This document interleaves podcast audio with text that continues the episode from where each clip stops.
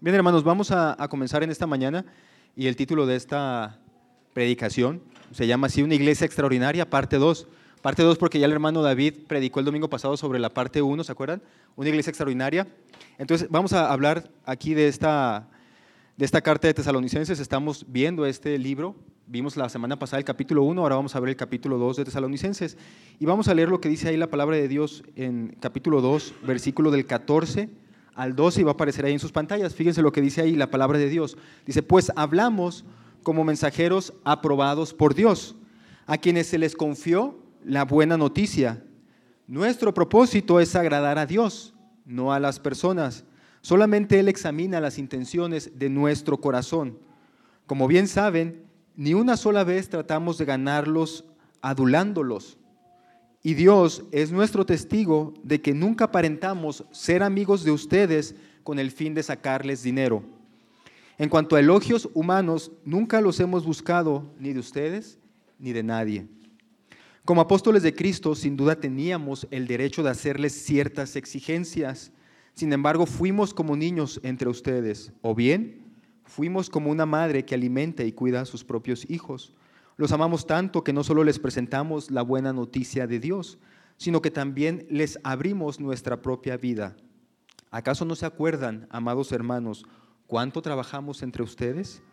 Día y noche nos esforzamos por ganarnos la vida, a fin de no ser una carga para ninguno de ustedes mientras les predicábamos la buena noticia de Dios. Ustedes mismos son nuestros testigos, al igual que Dios, de que fuimos consagrados, sinceros, e intachables con todos ustedes los creyentes. Y saben que tratamos a cada uno como un padre trata a sus propios hijos. Le rogamos, los alentamos y les insistimos que lleven una vida que Dios considere digna, pues Él los llamó para que tengan parte en su reino y su gloria. Gracias Dios, gracias por tu palabra, Señor, que, que lo que platiquemos en esta tarde, Señor, eh, resulte de beneficio para las personas, Señor, resulte de beneficio espiritual, que tu palabra sea la que traiga convicción de pecado y que también sea tu palabra la que traiga restauración, Señor. Te alabamos por eso, Señor, por la, bendición que nos das de compartir libremente tu palabra. Eres bueno, Señor, con nosotros, sin duda, y por eso te lo agradecemos. En Cristo Jesús. Amén. Bien, hermanos, fíjense bien, no es suficiente, no es suficiente solamente conocer lo que está bien y lo que está mal. No es suficiente solamente conocer lo que está bien y lo que está mal. La palabra de Dios dice en Santiago 2.19, tú dices, eh, está Santiago hablándoles ahí a, estas personas, dice, tú dices que tú dices que tienes fe porque crees que hay un solo Dios. O sea, Santiago está diciendo, tú sabes y conoces a Dios y, y, la doctrina de los cristianos es que tenemos un solo Dios, en tres personas, pero es un solo Dios. Entonces Santiago está diciendo, tú tienes el conocimiento adecuado de Dios. Tú crees que no existen muchos dioses, tú crees que existe un solo Dios. Bien hecho, dice Santiago, qué bueno que crees eso. Sin embargo, los demonios también lo creen y tiemblan. Entonces, no es suficiente con tener el conocimiento adecuado. Se puede conocer bastante de la palabra de Dios, pero la Biblia deja bien en claro que Dios se interesa no solamente en que conozcamos su palabra, sino también en cómo esa palabra transforma nuestras motivaciones, nuestras actitudes y nuestra conducta. Podemos conocer mucho de Biblia, hermanos, podemos saber muchos pasajes, podemos memorizarnos versículos completos, pero cuando estemos delante de la presencia de Dios, Dios nos va a decir, a ver, recítame el Salmo 23, para ver si te dejo pasar o no te dejo pasar. Cuando estamos delante de Dios, Él va a ver que nuestra vida refleje que realmente ha sido transformada por eso que decimos creer. Entonces, hermanos, en otras palabras, a Dios le interesa lo que hacemos cómo lo hacemos y por qué lo hacemos. A Dios le interesa esto, ¿verdad? ¿Cómo lo hacemos? Lo que hacemos, cómo lo hacemos y también por qué hacemos lo que hacemos. Intenciones, actitudes, conducta. Todo eso le importa a Dios. Eh, eh, eh, Dios ve todo el panorama completo. Eso es un ser integral. Él desea en nosotros una transformación integral que no involucre solamente nuestra mente, sino que involucre también lo que hacemos, cómo lo hacemos y por qué lo hacemos. En alguna ocasión Jesucristo se presentó ante los hombres más religiosos de la época, los fariseos y los saduceos. Y estos fariseos y saduceos estaban criticando a Jesús, porque Jesucristo se estaba juntando con gente pecadora. Y entonces ellos estaban ahí atrás criticando a Jesús y decían, ¿cómo es que este que es hijo de Dios se atreve a juntarse con esa clase de gente que es pecadora? Y entonces Jesucristo los voltea a ver y les dice, vayan y averigüen lo que significa misericordia quiero y no sacrificio. Estas personas eran súper religiosas, se creían como bajados del cielo se creían esculpidos por Dios mismo, Y, ellos conocían el Antiguo Testamento a la perfección, de hecho se grababan grandes porciones de la Biblia desde su niñez, desde chiquitos los podían a memorizárselos para que cuando estuvieran grandes ellos se conocían de memoria prácticamente toda la ley, de Génesis a Deuteronomio. Y entonces conocían mucho, pero no hacían poco. No, no, realmente esa palabra que decían ellos conocer no transformaba toda la realidad de su vida. Hermanos, no es, suficiente, ¿verdad?, conocer lo que está bien y lo que está mal. A Dios le interesa lo que hacemos, cómo lo hacemos y también por qué lo hacemos. Juan 13:34 va a decir, ahora les doy un nuevo mandamiento, ámense unos a otros. Ahí nos está diciendo que hagamos, ¿qué? Ámense unos a otros, tal como yo los he amado. ¿Cómo nos tenemos que amar? Como Dios. Lo que hacemos, ¿cómo lo hacemos? Dice, tal como yo los he amado, ustedes deben amarse unos a otros. Y Romanos 12.9, hablando Pablo, dice, no finjan amar a los demás, ámenlos de verdad. Entonces, lo que hacemos, ¿cómo lo hacemos? ¿Y por qué? ¿Por qué lo hacemos? Porque podemos fingir amar a los demás, como dice aquí este pasaje que acabamos de leer. Pablo dice, nosotros no venimos a fingir que nos hacíamos sus amigos para sacarles qué cosa? Dinero, ¿no? Fue lo que acabamos de leer. Entonces hay, personas que pueden fingir amar a los demás para obtener una ganancia personal. Entonces a Dios le interesa lo que hacemos, por qué lo hacemos y cómo lo hacemos también. Ok, la semana pasada el hermano David predicó sobre tres cualidades de una iglesia extraordinaria. ¿Se acuerdan o no se acuerdan? Él dijo tres cualidades de una iglesia extraordinaria. Yo creo que sí se acuerdan. Dijo, una iglesia extraordinaria no es una iglesia perfecta. Así se acordaron, ¿verdad? Una iglesia extraordinaria no es una iglesia perfecta. Dijo, una iglesia extraordinaria es una iglesia que trabaja en equipo. Tiene todo un equipo que está trabajando y, todos están trabajando eh, en unidad. Y finalmente dijo, una iglesia perfecta es aquella iglesia que busca... ¡Ey! Si pusieron atención al hermano David. Ah, el siguiente domingo les pregunto a ver si, se acuerdan de hoy. Sí, ¿verdad? Una iglesia extraordinaria es aquella que, que, dice, trabaja en equipo, es una iglesia que no es perfecta, pero también es una iglesia que busca ser más como Jesús. Es decir, aunque no es una iglesia perfecta, es una iglesia perfectible. Es una iglesia que va avanzando poco a poco ¿Para qué? Para madurar y parecerse todos en conjunto, parecerse más a, a Jesús. No somos perfectos, pero sí vamos en ese proceso, porque luego algunas personas dicen, no, no, no, no, yo no soy perfecto, así que yo puedo hacer lo que quiera. No, o sea, está bien que de pronto se cometan errores, pero hay que crecer, hay que superar esos errores y, y continuar hacia adelante. Entonces, el hermano eh, David terminó diciendo, ¿verdad? Eso, una iglesia extraordinaria, es una iglesia que busca ser más como Jesús. Y aquí en el capítulo 2 de Tesalonicenses vamos a ver básicamente qué significa ser más como Jesús desde esta perspectiva de Pablo en Tesalonicenses 2. De alguna manera es como contestar la pregunta, ¿cómo una iglesia extraordinaria logra ser más como Jesús? Una pregunta. Ahora, hermanos, es bueno que vayamos leyendo la Biblia así, capítulo por capítulo, porque la verdad vamos viendo cómo se van conectando unas verdades con otras. Esa es una de las ventajas de, predicar de esta manera, capítulo por capítulo. Y vamos a ver, hermanos, cómo Pablo en esta mañana habla de eso ahí en, en, en 1 Tesalonicenses, versículo 2. Número uno, hermanos, una iglesia extraordinaria busca agradar a Dios y no a quién.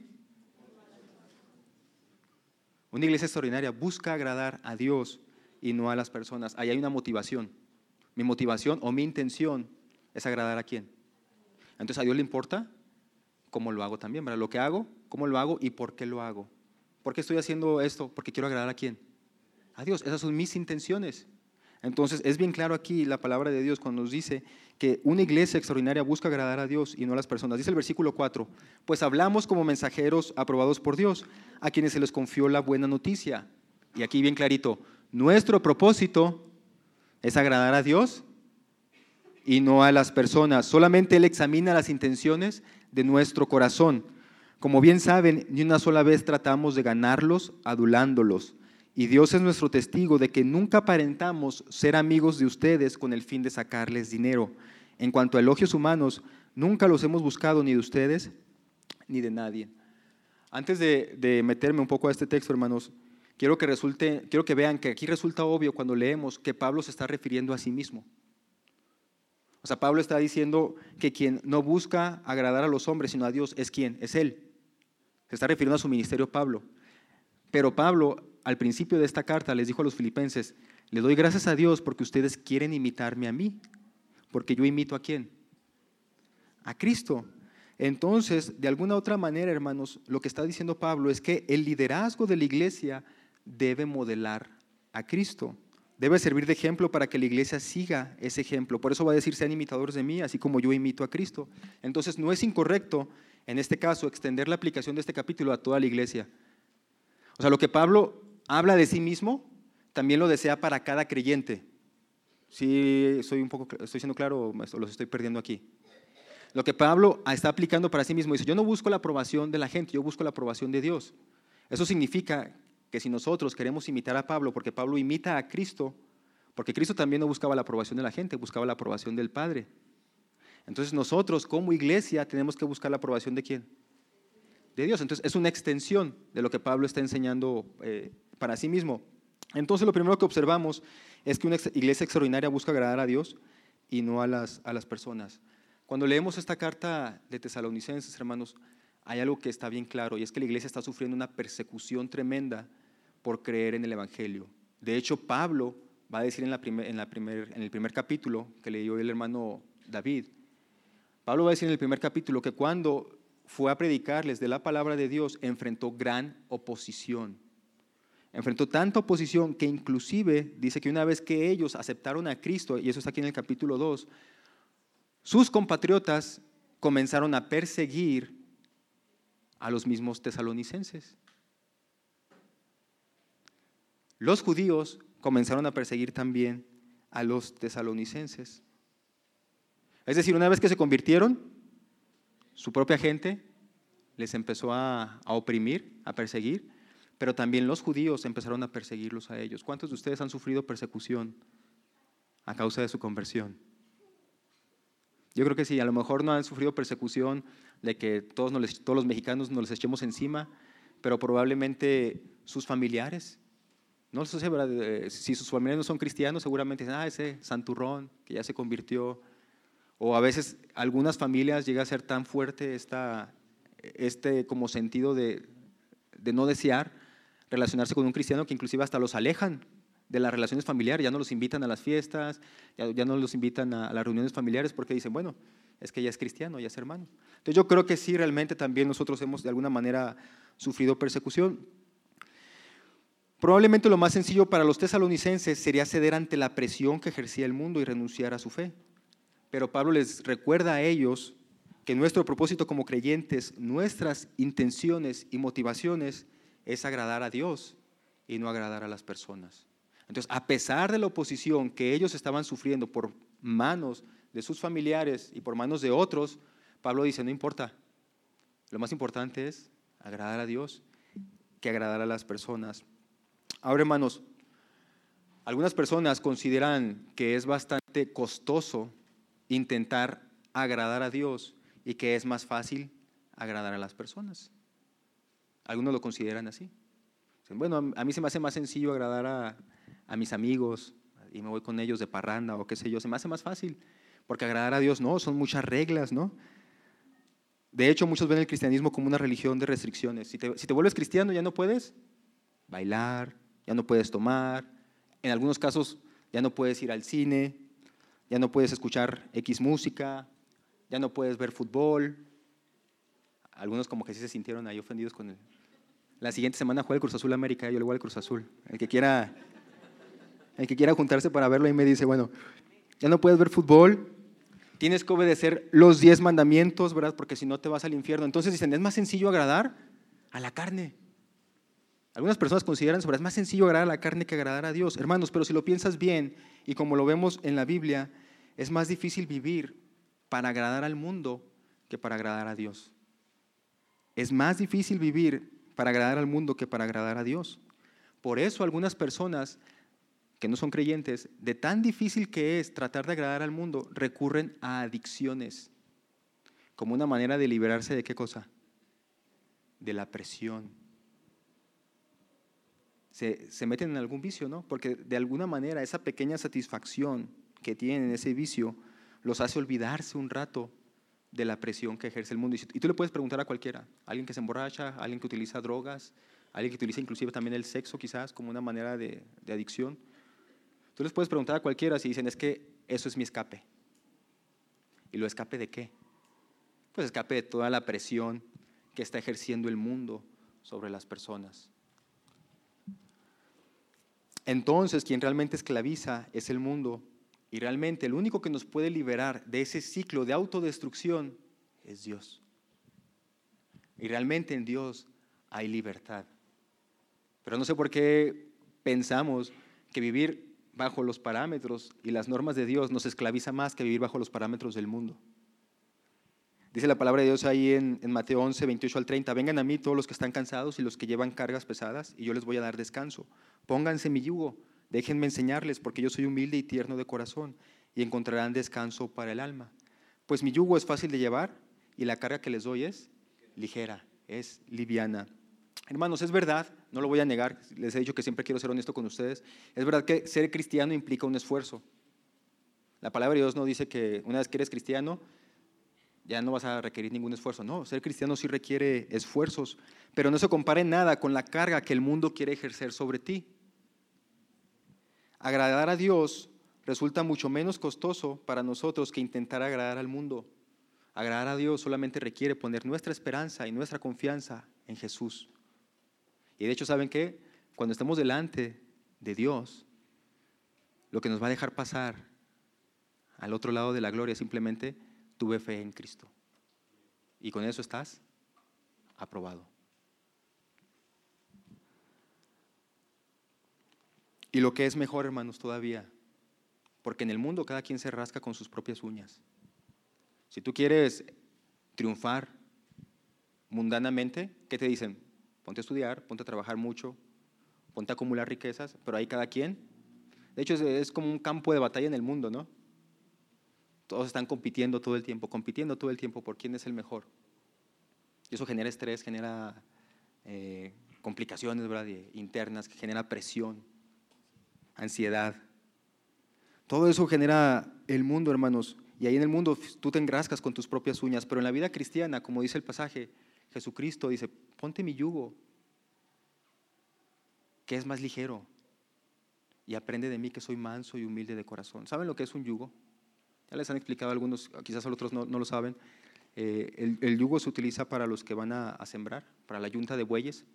Entonces en el yugo siempre va un buey un poco más viejo, más, ya, ya, ya, con bastante experiencia, y va uno más joven. El, el que es más joven, como todos los jóvenes, es más impetuoso, es, está fuerte, tiene mucha energía, entonces eh, eh, si dejas al buey solo ese, eh, hacer el surco, va a irlo haciendo por todos lados. Lo va a querer hacer rápido, pero lo va a ir haciendo por, todos lados. Entonces siempre ponen uno que está más viejito, ya que tiene experiencia, al lado de otro más, más joven. Entonces el, más viejito, como el, buey va agarrado de aquí, los dos, y el, buey joven no puede mover al buey viejito, entonces se alinea con el viejito. Es más, es decir, el que tiene más experiencia le enseña cómo, cómo hacer el camino. En la referencia que está utilizando Jesús, quien es el buey viejito es Él. Dice, pónganse mi yugo, que yo soy manso y humilde de corazón. Entonces hagan de cuenta que nos pone el yugo, pero Jesús va a, nuestro, a nuestro lado. Y Él nos está enseñando cómo tenemos que ir haciendo el surco. En el mundo cada quien se rasca con sus propias uñas, pero viviendo bajo el dominio de Dios, Jesucristo está a tu lado. Entonces, hermanos, en la vida cristiana Jesús va a tu lado perfeccionando tu vida para agradar a Dios. Cuando reconocemos que la opinión de Dios es lo único que importa, al final de cuentas es cuando realmente vamos a encontrar libertad.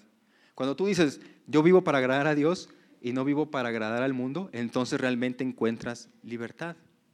No más preocupaciones por lo que piensen los demás, ¿verdad? Ah, eh, el mundo me critica porque no tengo un mejor carro. ¿Y a mí qué? ¿El tener un mejor carro no me hace mejor persona o sí? No. El mundo me critica que porque no trabajo en un lugar donde me gane mucho dinero más, más dinero todavía. ¿Y qué? ¿Qué le hace que te critique el mundo? Yo busco agradar a Dios, no busco agradar al, al mundo. Cambiamos todas esas motivaciones competitivas, confusas y enloquecedoras por un propósito simplificado que nos libera y nos trae paz y tranquilidad. Entonces, el cristiano y la iglesia, que es extraordinaria, busca agradar a Dios y no al mundo. Hay una implicación más, hermanos, en este primer mundo y tiene que ver con la motivación con la cual la iglesia realiza la obra del ministerio o transmite el Evangelio. Algunos, dice el pasaje claramente, algunos predican a Cristo por una ganancia personal y montan un gran espectáculo, grandes conciertos, construyen grandes edificios o como señala el pasaje, empiezan a exaltar a las personas, los empiezan a adular y hasta aparentan una falsa amistad con ellos con el fin de sacarles, con el fin de sacarles dinero. Es bien sencillo eh, lo que está explicando aquí Pablo. Una iglesia extraordinaria que no busca agradar a las personas, sino transmitir fielmente el Evangelio de Cristo. Hermanos, cuando nosotros cuando nosotros confiamos más en los métodos que en el contenido del Evangelio, estamos implicando que el Evangelio no es suficiente, que no tiene el poder de transformar a las personas. Cuando decimos, no, es que para que el Evangelio pueda transformar a las personas hay que hacer esto y esto y esto y esto y esto otro, pues estamos luchando realmente contra, contra lo que dice la palabra de Dios que la palabra es suficiente para cambiar el corazón de las personas. Porque el Espíritu Santo tiene que estar actuando en el corazón de aquellos que escuchan la palabra y este Espíritu Santo es el que produce en ellos un cambio. Yo puedo hacer miles de cosas, malabares, puedo venir aquí y, no sé, contar un chorro de chistes y no sé qué otras cosas puedo hacer aquí para que ustedes escuchen, pero realmente lo que importa es el contenido de la palabra de Dios. Esa es la que cambia a las personas. La motivación de una iglesia extraordinaria es agradar a Dios y no, y no, y no, a, las, y no a las personas. Número dos, hermanos, una iglesia extraordinaria, una iglesia extraordinaria busca transmitir vida con qué? Con ternura. Yo aquí estoy viendo claramente a Jesús. Yo veo, cuando leo los evangelios y encuentro esta verdad aquí en Pablo, yo me doy cuenta que Jesús siempre que platicaba del reino, lo hacía con ternura. ¿Se acuerdan aquella mujer en pecado que en pecado y, la querían apedrear entre todos. Y Jesús está ahí y le preguntan, ¿qué tenemos que hacer con esta mujer? La ley dice que tenemos que apedrearla y Jesús dice, que esté libre de pecado, que arroje la primera piedra. Y luego la mujer está ahí, después de que se van todos, la mujer está ahí eh, triste quizás pensando en que Jesús le va, le va a hacer algo, le va, le va a reclamar, le va a decir, ¿qué te pasa mujer? Pues no andes haciendo eso. Jesús simplemente le dice, vete mujer, ni yo te condeno. Y dice, mujer, ¿dónde están los que te condenaban? Y dice la mujer, ¿se fueron todos? Dice, yo tampoco te condeno, Solamente vete y no peques más. Pero ¿en qué momento fue duro Jesús con ella? E, e, es tierno con ellos. Hermanos, una iglesia extraordinaria es aquella que busca transmitir la verdad del Evangelio con ternura. Dice el versículo 7, como apóstoles de Cristo, sin duda teníamos el derecho de hacerles ciertas exigencias. Sin embargo, fuimos como niños entre ustedes, o bien fuimos como una madre que alimenta y cuida a sus propios hijos. Los amamos tanto que no solamente les presentamos la buena noticia de Dios, sino que también les abrimos nuestra propia vida. Pablo lo dice en palabras bien claras. Yo como apóstol de Dios y como su padre espiritual tenía toda la autoridad de exigirles, porque usa la palabra exigirles, de exigirles ciertas cosas. Sin embargo, no lo hice. Dice, sin embargo, no lo hice. Pablo dice que tenía la autoridad para ser exigente, pero no usaba su autoridad para abusar de ellos, sino que al contrario, usaba su autoridad con delicadeza para transmitir vida. Y utiliza el ejemplo de una madre que está criando a sus hijos. Dice, fuimos como niños entre ustedes, o bien que fuimos. Dice, por si no les queda claro que fuimos como niños entre ustedes, fuimos como una madre que está alimentando a, a sus hijos. Parece ser, hermanos, por las palabras que está utilizando Pablo, que se está refiriendo a ese momento en que la madre está amamantando a su hijo, por la manera en que Pablo está aquí describiendo lo que está pasando, ¿verdad? Parece ser que se refiere a ese momento cuando la madre amamanta a sus hijos. En esos momentos de lactancia materna, ya estoy dominando eso, ¿no? Porque pues ya, ahí voy con eso. En esos momentos de lactancia materna, o esos momentos de lactancia materna me han enseñado a mí, porque tomé esos cursos con, con mi esposa, que son más que simplemente comer. Son más que simplemente darle de comer al chamaco para que ya deje de llorar. Esos momentos en que la mujer está amamantando a su hijo, está empezando a generar un vínculo afectivo entre la madre y el bebé.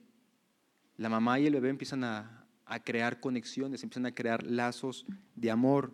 El bebé empieza a sentir que en ese momento en el que está en el regazo de la madre, tiene una seguridad que no puede encontrar en otro lugar. Dice, mientras que esté aquí, mi mamá me va a estar cargando, cuidando. por eso inclusive hasta algunos bebés cuando la mamá los deja empiezan a chuparse el dedo porque quieren otra vez estar ahí, ¿verdad? sentir la seguridad de que la mamá los está abrazando. De alguna manera también literal, hermanos, la mamá le está transmitiendo vida al hijo. Porque si no le da de comer, ¿qué pasa? Se muere. Entonces, de alguna manera la mamá le está, no solamente está dándole de comer al hijo, le está dando también vida. Hay algo más, hermanos, durante la lactancia hay dolor, y si no que le pregunten a las mujeres. Durante la lactancia hay dolor, y también la mamá tiene que ser muy cuidadosa con lo que come, porque lo que come le va a dar de comer al, hijo. Mi esposa siempre que vamos a comprar algo, y de repente después le da de comer a mi hijo, le dice, ay, lechita con pizza, mi hijo. Algo así, ¿no? Porque eh, dice, lo que como es lo que le, estoy pasando a, mi hijo.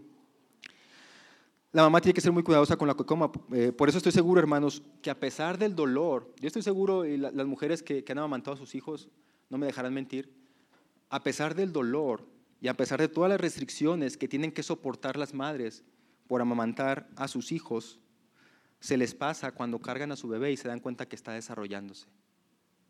Cuando lo cargan y dicen, mi leche está funcionando para esto, y el, niñito se está haciendo más gordito, ¿no? Y, está creciendo. Yo creo que es una satisfacción que solamente las madres pueden, tener, eh, el darse cuenta que están dándole vida a, a sus hijos. Y entonces, aunque puede parecer el dolor mucho y quizás muchas limitaciones que tienen que tener, se les quita. O se les quita cuando su bebé de repente deja de tomar leche y le sonríe en ese momento. ¿Les ha pasado? Que de repente dejaba de, tomar y en ese momento le sonríe el, bebé. Todo eso se, se, olvida, hermanos. O cuando el bebé todavía está ahí tranquilito y se queda dormido, ahí, amamantándose. Todo lo demás se olvida. Hermanos, como iglesia de Cristo, tenemos en nuestras manos la capacidad de llevar vida. Tenemos la capacidad de llevar vida a otros. Tenemos un mensaje de salvación que otros tienen que escuchar para que no se pierdan eternamente en el infierno separados de Dios. Es verdad, hermanos, es verdad que el mundo se opone a nuestra enseñanza, pero se oponen porque no tienen a Cristo en su corazón. La razón por la que el mundo rechaza a la iglesia es porque no tienen a Cristo en su corazón. Es la razón por la que nos rechazan. Es la razón por la cual nos tiran de locos. Una iglesia extraordinaria, hermanos, va a buscar transmitir esta vida que hallamos en Cristo con ternura, no con ataques de odio, no con discusiones, no con desprestigio, porque luego hay personas que empiezan a, generar inclusive, por ejemplo, dentro de la iglesia, homofobia. ¿Cómo va a haber homofobia dentro de la iglesia?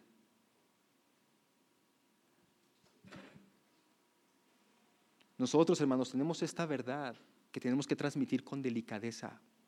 Y tenemos que transmitirla con delicadeza porque finalmente el Evangelio sí genera una división entre los que son salvos y entre los que no son salvos. Por eso tenemos que ser delicados a la hora, debemos ser tiernos a la hora de transmitir esta verdad.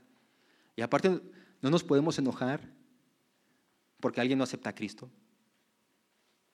Pues finalmente es una decisión personal. Simplemente nosotros tenemos que cumplir nuestra función compartiendo el Evangelio.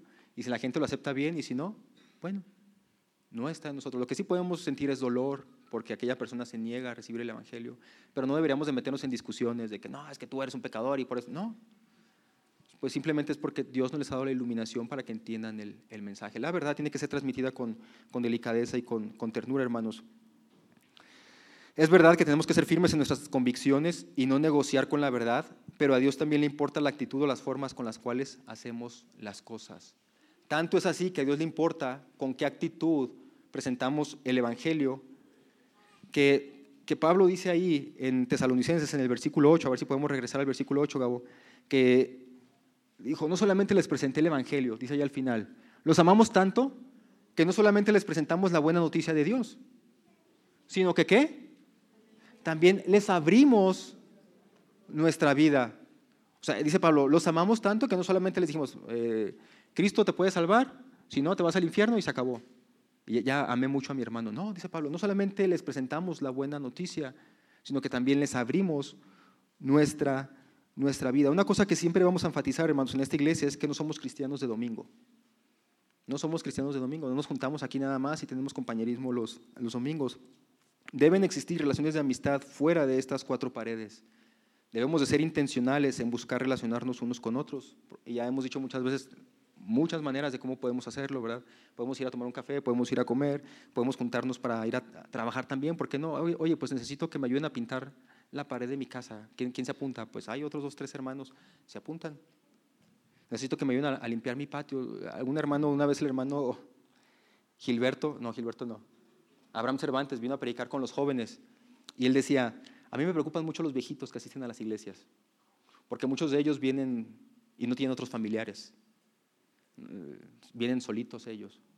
Y seguramente en sus casas al haber muchas necesidades de trabajo físico, porque pues ellos ya no tienen las fuerzas para limpiar el patio, ya no tienen las fuerzas quizás para limpiar su casa. Dice, ¿por qué los que están más fuertes y más jóvenes no, no van de repente con los viejitos y les ayudan ahí a, a limpiar su, su, casa, su patio?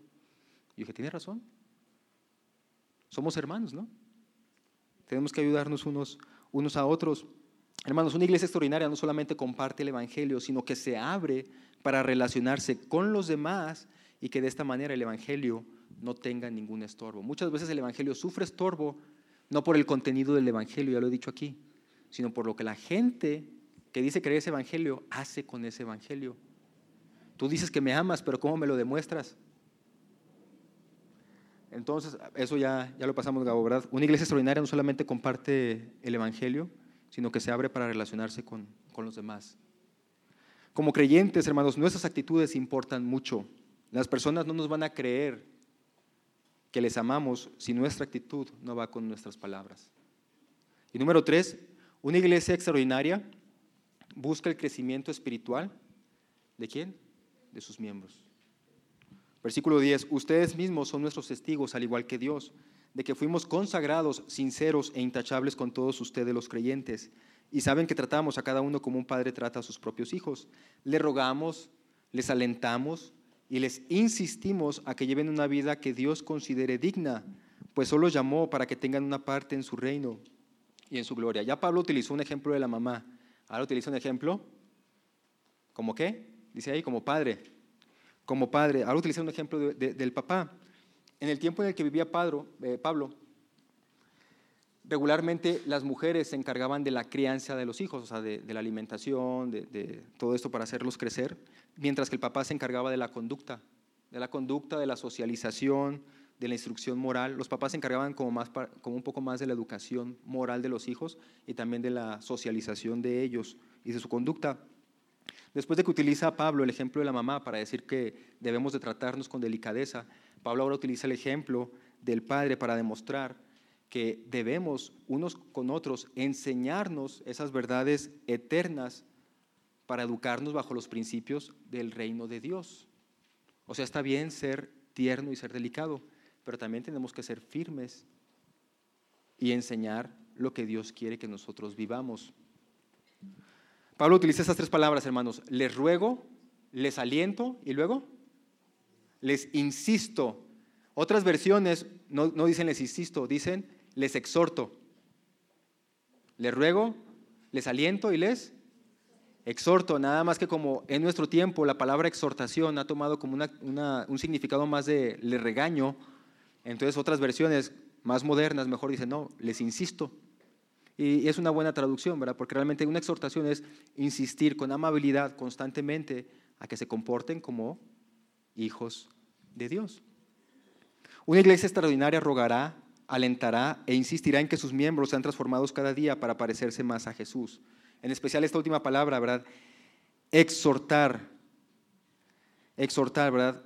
Les exhortamos a que nuestra conducta tiene que reflejar el carácter de Cristo. Y no es para menos, hermanos, porque nuestra, nuestra conducta es la carta de recomendación de Dios hacia el mundo. ¿Cómo le vas tú a decir a una persona que confía en tu Dios si tu conducta no refleja que Dios ha transformado tu vida. Entonces mi vida es la carta de recomendación de Dios. Básicamente yo le voy a decir a otra persona, ven, ven a Dios porque mira lo que ha hecho. Mira lo que ha hecho conmigo. Mira cómo me ha transformado a mí. Mira cómo me ha cambiado a mí. Pero si Dios no ha hecho nada conmigo, si sigo siendo el mismo enojón, el mismo regañón, el mismo mal hablado, ¿cómo, es más, yo creo que hasta ustedes inclusive cuando ven su testimonio, de repente como que no se atreven a hablar de Dios. Porque dicen, ¿cómo voy a decir si ya me conocen cómo soy? Entonces, nuestra conducta, hermanos, es la carta de recomendación de Dios. Por eso es bien importante, y como dice Pablo, les alentamos, les rogamos y les insistimos en que vivan como hijos de Dios. Hermanos, así como comencé, voy a terminar. A Dios le interesa lo que hacemos, cómo lo hacemos y por qué lo hacemos. Nuestra conducta, nuestras actitudes y nuestras intenciones son importantes porque involucran todo nuestro ser.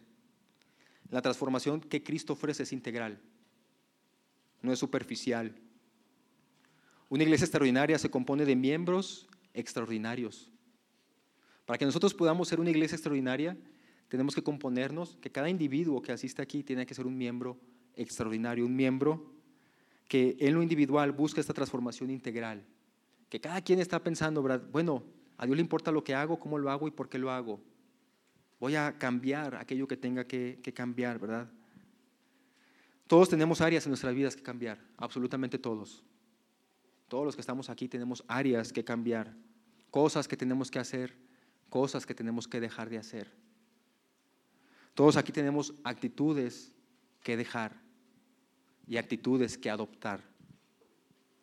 Todos aquí tenemos intenciones o motivaciones que tienen que ser purificadas por Dios. ¿Qué es lo que te motiva a ser cristiano? ¿Qué es lo que te motiva a estar aquí? Nosotros no somos capaces de hacerlo por nosotros mismos, pero fiel es Dios, que nunca nos va a dejar ni nos va a desamparar hasta que lleguemos a ser aquello que Él quiere que seamos. Que Dios te ayude y que Dios te ampare en este cambio en tu vida. Queremos ser una iglesia extraordinaria. Para eso necesitamos miembros extraordinarios. ¿Quieres ser un miembro extraordinario? Examina tus motivaciones, examina tu conducta, examina también lo que haces. Vamos a orar. Padre bendito, ninguno de nosotros es perfecto, Señor. Ninguno de nosotros tiene la capacidad de ser cambiado por sí mismo. Eso es algo que solamente tiene tu palabra, el poder y tu Espíritu Santo, Señor. Necesitamos que tú nos purifiques en todas esas áreas en las que somos débiles, Señor. Queremos que trabajes en lo que hacemos, Señor, en cómo lo hacemos y en por qué lo hacemos, Padre. Ayúdanos en nuestras relaciones familiares, con nuestra esposa, nuestro esposo, nuestros hijos. Ayúdanos en nuestras relaciones entre hermanos también, Señor. Ayúdanos en nuestras relaciones como iglesia. Ayúdanos a ser hijos que puedan realmente agradarte a ti por medio de la transformación que has hecho en nosotros a través de Cristo. Sigo obrando en nosotros, Señor. Perdónanos cuando no lo hemos hecho así. Pero confiamos en tu palabra, en que seguirás transformándonos si perseveramos en la fe. Ayúdanos, Señor. Te lo suplicamos en Cristo Jesús. Amén.